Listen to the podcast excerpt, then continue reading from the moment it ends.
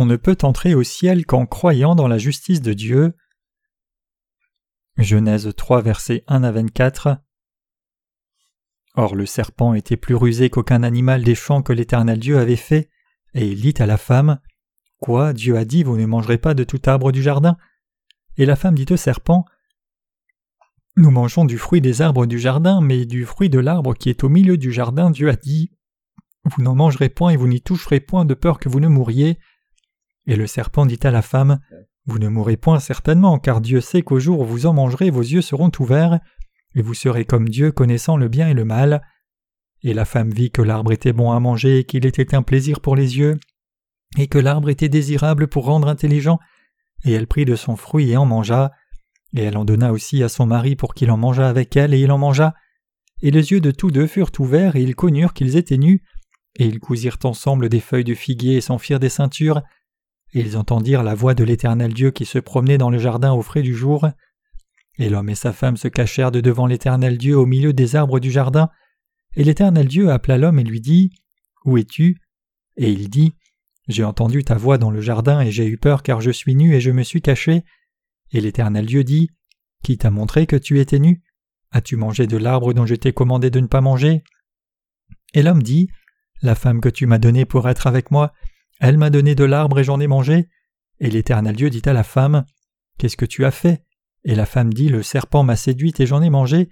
Et l'Éternel Dieu dit au serpent Parce que tu as fait cela, tu es maudit par-dessus tout le bétail et par-dessus toutes les bêtes des champs.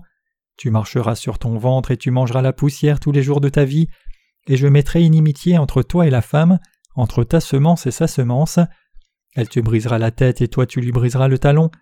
À la femme il dit Je rendrai très grandes tes souffrances et ta grossesse, en travail tu enfanteras des enfants.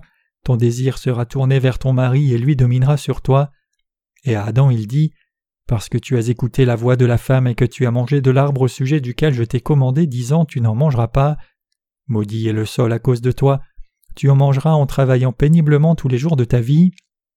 Il te fera germer des épines et des ronces, et tu mangeras l'herbe des champs.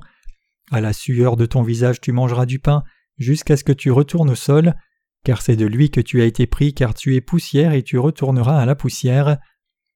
Et l'homme appela sa femme du nom d'Ève parce qu'elle était la mère de tous les vivants, et l'Éternel Dieu fit à Adam et à sa femme des vêtements de peau et les revêtit.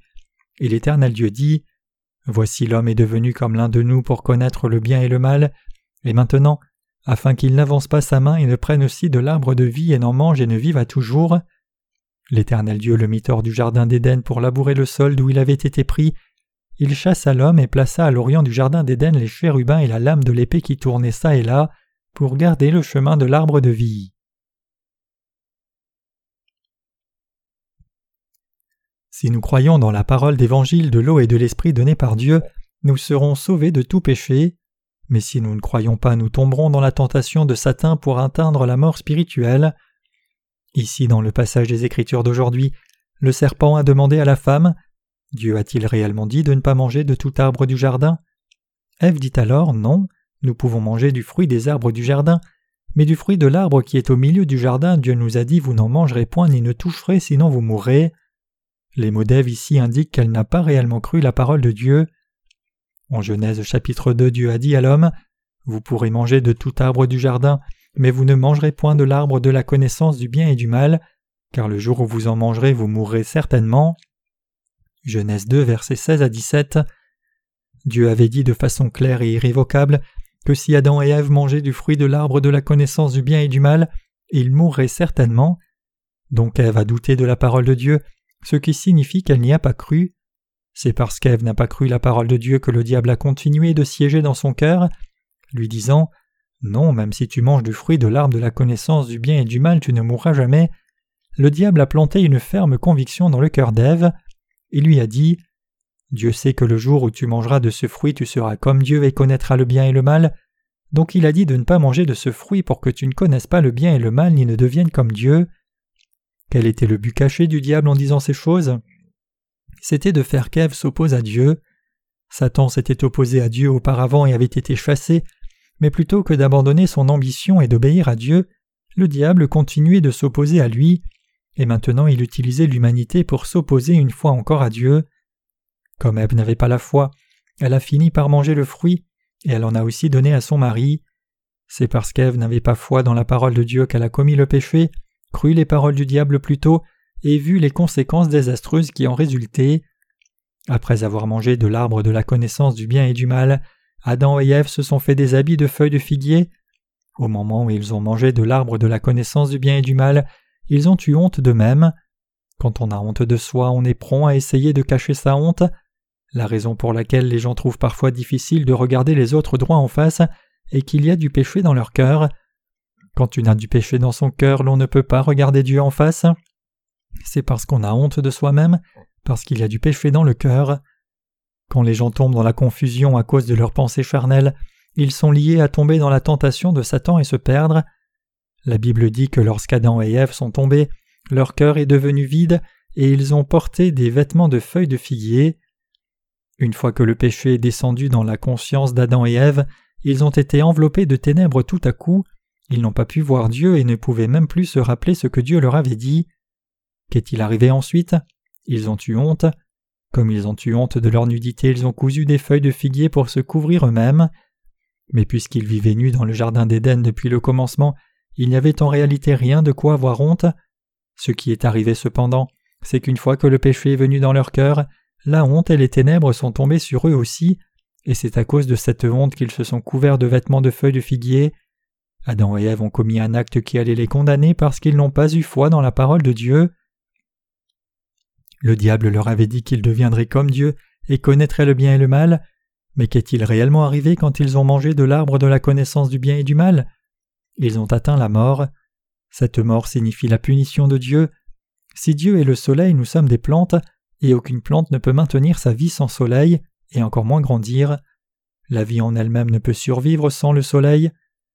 Donc comme un mur érigé entre les plantes et le soleil, le mur jette son ombre sur les plantes à la lumière du soleil, qui n'y arrivent plus, amenant les plantes à périr. En d'autres termes, c'est parce que les gens ne croient pas dans l'évangile de l'eau et de l'esprit donné par Jésus-Christ notre Seigneur, qu'ils sont arrivés à la mort spirituelle. Même si le Seigneur est venu par l'évangile de l'eau et de l'esprit pour nous chercher, puisque les gens n'ont pas reçu le Seigneur dans leur cœur, la mort spirituelle est tombée sur eux.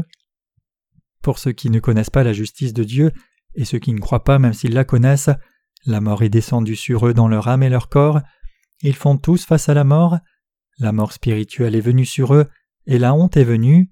En bref, pour tous ceux qui ne croient pas l'évangile de l'eau et l'esprit, la séparation d'avec Dieu est venue.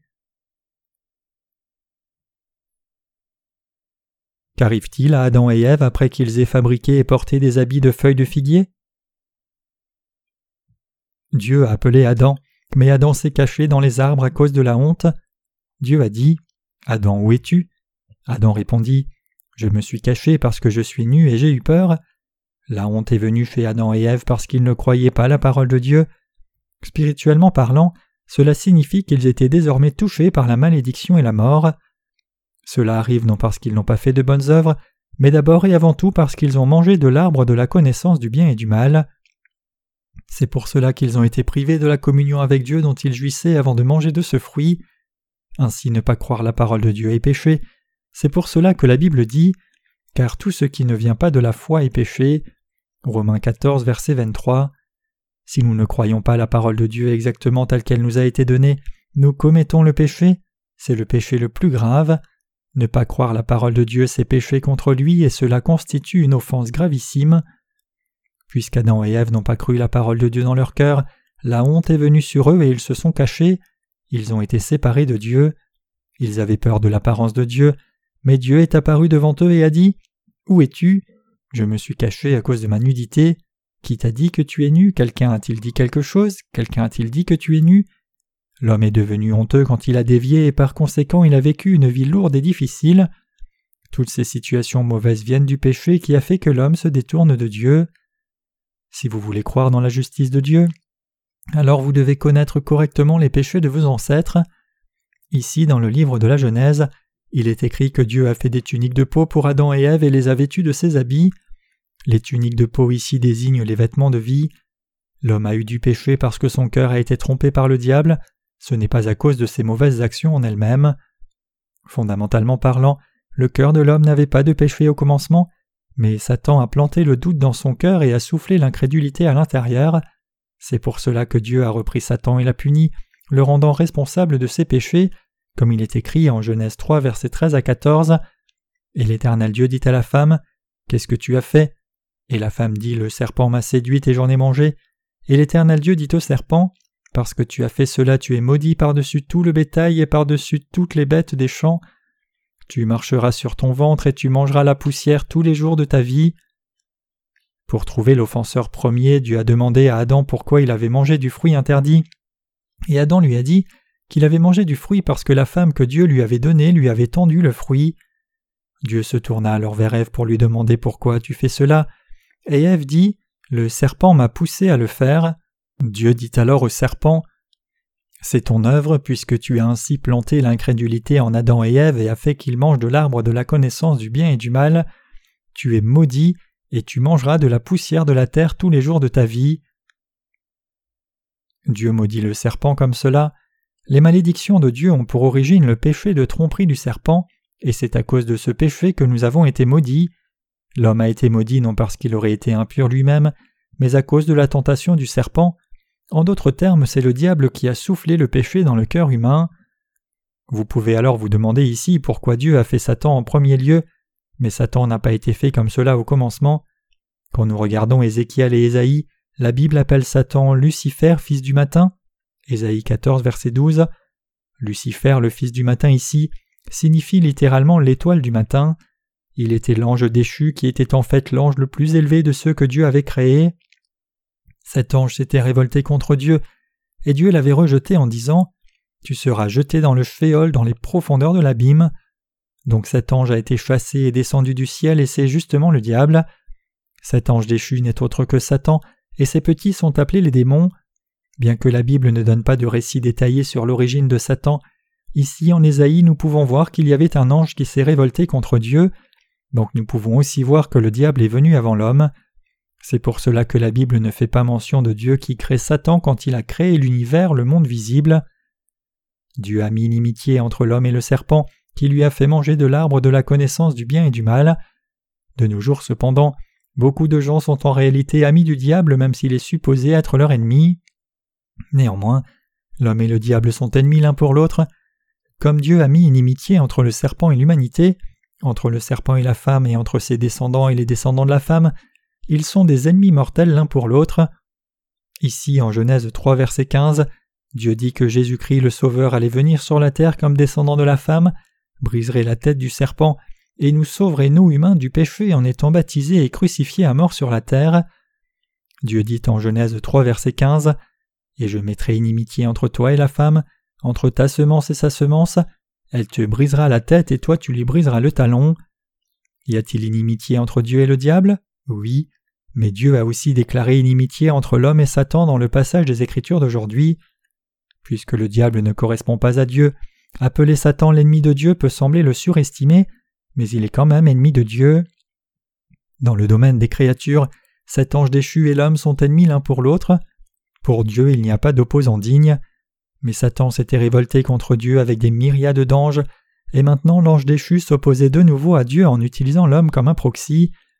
Cela signifie que Satan s'est opposé à Dieu depuis le commencement et jusqu'à la fin. Dieu a ainsi mis inimitié entre l'homme et le diable, il en a fait des ennemis éternels l'un pour l'autre. Le diable ne s'oppose-t-il pas à la justice de Dieu tout en prétendant aider les gens? Satan trompe toujours les gens avec ses mensonges pour qu'ils s'opposent à Dieu et sa parole de vérité. Maintenant même donc, Satan et l'homme sont ennemis l'un pour l'autre. Cependant, il est écrit que la semence de la femme briserait la tête du serpent. Genèse 3, verset 15. Qui est la semence de la femme ici? Cela désigne Jésus-Christ qui est venu sur la terre à travers le corps de la Vierge Marie. Cela parle de Jésus-Christ qui allait naître sur la terre à l'image d'un homme. Il n'est pas la semence de l'homme, il n'a pas été conçu par une relation entre un homme et une femme, plutôt il a été conçu par le Saint-Esprit. Le fait que la semence de la femme allait briser la tête du serpent signifie que cette semence de la femme, Jésus-Christ, allait venir sur la terre à l'image d'un homme et détruire l'œuvre du diable, c'est-à-dire qu'il allait expier le péché que le diable avait planté dans le cœur humain. C'est le message de l'évangile de l'eau et de l'esprit que nous prêchons maintenant. Il est écrit dans la Bible que le serpent allait briser le talon de la semence. Cela désigne la souffrance de Jésus-Christ, préfigurant la façon dont Jésus, après avoir été baptisé par Jean-Baptiste, allait être crucifié pour verser son sang à mort. En d'autres termes, cela désigne Jésus-Christ crucifié, prophétisant la mort dont il souffrirait en étant cloué à la croix par ses pieds et mains pour payer le salaire du péché. Et par l'évangile de l'eau et l'esprit, Jésus-Christ a effectivement accompli son alliance, donc le Sauveur éternel de l'humanité c'est Jésus-Christ. Dieu le Père a fait des tuniques de peau par le sacrifice de Jésus-Christ et a vêtu Adam et Ève avec. Alors que les vêtements que l'homme avait faits et portés par lui-même étaient faits de feuilles de figuier, les vêtements que Dieu lui-même a faits étaient des tuniques de peau. Pour faire une tunique de peau, un agneau doit mourir. En d'autres termes, les tuniques de peau ici impliquent le fait que Jésus-Christ l'agneau allait nous sauver par sa propre vie. La loi de Dieu est juste comme il est écrit. Ton œil n'aura point pitié, vie pour vie, œil pour œil, dent pour dent, main pour main, pied pour pied. Deutéronome 19, verset 21. Cela signifie que Dieu nous a sauvés en transférant nos péchés sur une vie en la tuant à notre place. Cela révèle la justice même de Dieu et cela signifie aussi que Dieu nous a sauvés de cette façon. Cette vérité, c'est l'évangile de l'eau et de l'esprit. À travers Jésus-Christ, Dieu a pris tous nos péchés et nous a sauvés par l'eau, le sang et l'esprit. Si quelqu'un croit dans l'évangile de l'eau et de l'esprit par lequel le Seigneur nous a sauvés, il sera sauvé. Mais ceux qui ne croient pas dans la justice de Dieu écousent plutôt des feuilles de figuier ensemble jour après jour pour faire leurs propres vêtements et continuent de le faire à chaque fois que le vêtement est usé, sont sous la malédiction. Vous devez vous rappeler que Dieu a déterminé que seuls ceux qui croient dans sa justice et sa parole entreraient au ciel. Donc on entre au ciel en croyant dans l'évangile de l'eau et l'esprit, et la rémission des péchés se reçoit en croyant dans l'évangile de l'eau et l'esprit, tout comme les bénédictions données par Dieu se reçoivent de cette façon-là aussi. Ce dont les gens ont besoin maintenant, c'est la foi dans la justice de Dieu, et vous et moi qui avons reçu la rémission des péchés avons aussi besoin de la foi dans la parole de Dieu. Dieu nous a sauvés par ce moyen de la foi. C'est pour cela que cette foi est absolument indispensable. Tous ceux qui croient maintenant dans l'évangile de l'eau et de l'esprit entreront absolument au ciel par la foi. Nous sommes sauvés du péché en croyant dans l'évangile de l'eau et l'esprit qui constitue la justice de Dieu. Croyez-vous cela, mes chers croyants? Nous devons prêcher cette voie de la foi. Cette voie de la foi, c'est la justice de Dieu. Ce salut est obtenu par la justice de Dieu, c'est Dieu qui nous a sauvés du péché. Quand la Bible dit que l'Éternel Dieu a fait des tuniques de peau pour Adam et Ève et les en a vêtues, cela signifie que Dieu a sauvé Adam et Ève par le sacrifice de Jésus-Christ, c'est-à-dire par son baptême et sa mort à la croix. Comprenez-vous cela? Mais comment est la foi des chrétiens aujourd'hui? Ne font-ils pas que coudre et porter des vêtements faits de feuilles de figuier? Des choses comme les prières de repentance et la sanctification incrémentale ne sont rien de plus que des vêtements de feuilles du figuier. Ce genre de foi tue l'âme. Ceux qui ont ce genre de foi ne peuvent pas entrer au ciel. Dieu a montré de façon claire et irrévocable en Genèse chapitre 3 que le salut ne peut pas s'obtenir de cette façon, comme il est écrit en Genèse 3 versets 22 à 24. Voici l'homme est devenu comme l'un de nous, pour connaître le bien et le mal, et maintenant, afin qu'il n'avance pas sa main et ne prenne aussi de l'arbre de vie et n'en mange et ne vive à toujours, L'Éternel Dieu le mit hors du jardin d'Éden pour labourer le sol d'où il avait été pris. Il chassa l'homme et plaça à l'orient du jardin d'Éden les chérubins et la lame de l'épée qui tournait çà et là pour garder le chemin de l'arbre de vie. Les pécheurs qui ont leur propre standard du bien et du mal ne pourront pas obtenir la vie éternelle en mangeant de l'arbre de vie. C'est pour cela qu'Adam et Ève ont été chassés du jardin d'Éden comme des pécheurs.